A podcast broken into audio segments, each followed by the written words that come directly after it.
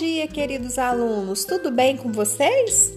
Hoje estamos aqui para mais um podcast de língua portuguesa no Caminhos da Escrita. Hoje vamos falar sobre ortografia e o emprego dos porquês.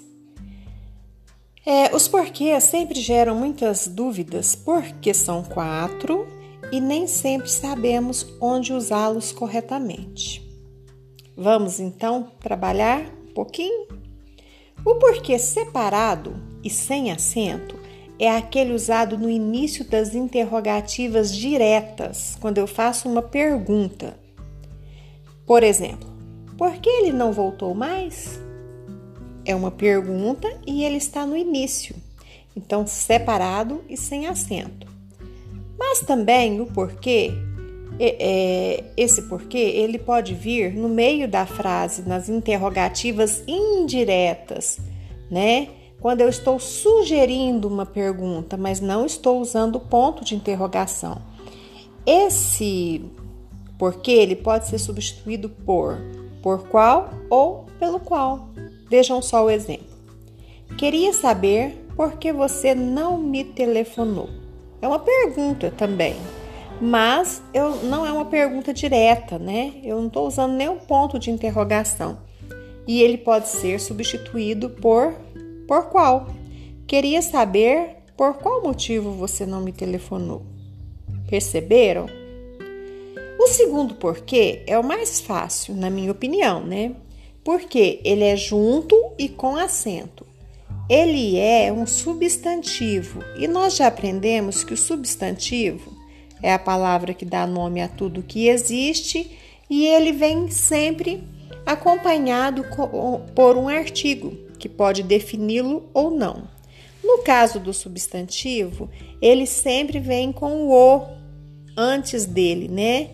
O o precede esse porquê. Vamos ver um exemplo para ficar mais fácil. Ó, não foi explicado o porquê de tanto trabalho na faculdade. Esse o porquê pode ser substituído pela palavra motivo ou razão.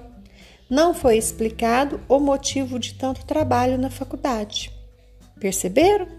Então ele é junto e com acento, e ele equivale a um substantivo. Ele pode ser substituído pela palavra motivo ou pela palavra razão. Lembrem-se, que ele sempre tem um artigo antes, né? E quando eu for substituir, por exemplo, queria entender o porquê de isto estar acontecendo. Queria entender o motivo de isso estar acontecendo. Se eu for substituir por razão, aí eu vou ter que trocar o artigo por a, né? Colocar no feminino. Queria entender a razão de isso estar acontecendo. Lembrem-se disso, que nós temos que fazer a flexão. Terceiro porquê é o porquê separado e com acento. Esse porquê ele vem no final das interrogativas diretas, né? Ou de uma maneira isolada, sozinho. Vamos ver os exemplos. O almoço não foi servido por quê? Ele está no final de uma pergunta, então separado e com acento. Outro exemplo ainda. Andar a pé, por quê? Está no final, separado e com acento.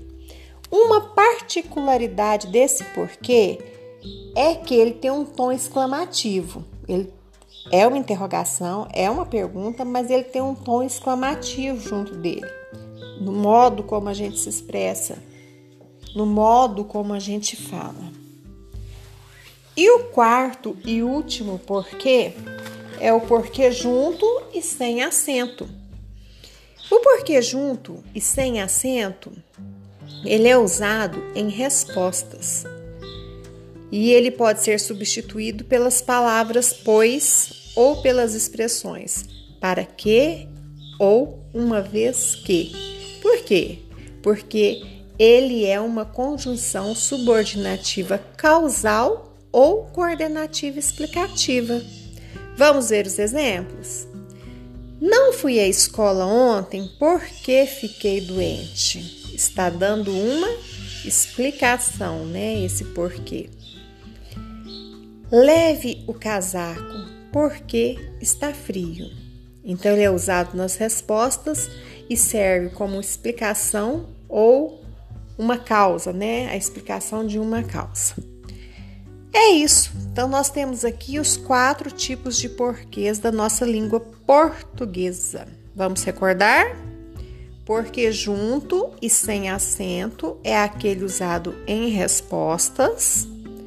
Porque separado e com acento é usado nas no final das perguntas ou quando é uma expressão sozinha, né? Então, separado e com acento. Porque junto e com acento é aquele que equivale ao substantivo.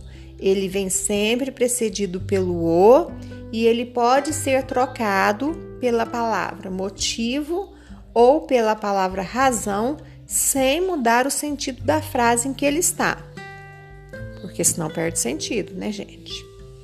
E o porquê separado e sem acento que é aquele que inicia as perguntas diretas, as interrogativas diretas.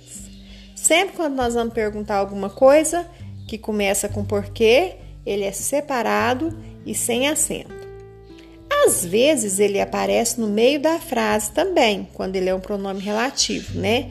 Quando ele estiver no meio da frase, vai ser uma interrogativa indireta e ele poderá ser substituído pela palavra, pela expressão por qual ou pelo qual. Então, prestando bastante atenção e fazendo bastante exercícios, nós vamos fixando o emprego dos porquês. É algo fundamental para nossos exercícios do dia a dia, para responder às atividades que eu envio para vocês, para que vocês possam treinar para produção de texto, para redação. É isso. Tenha um bom estudo e até a nossa próxima!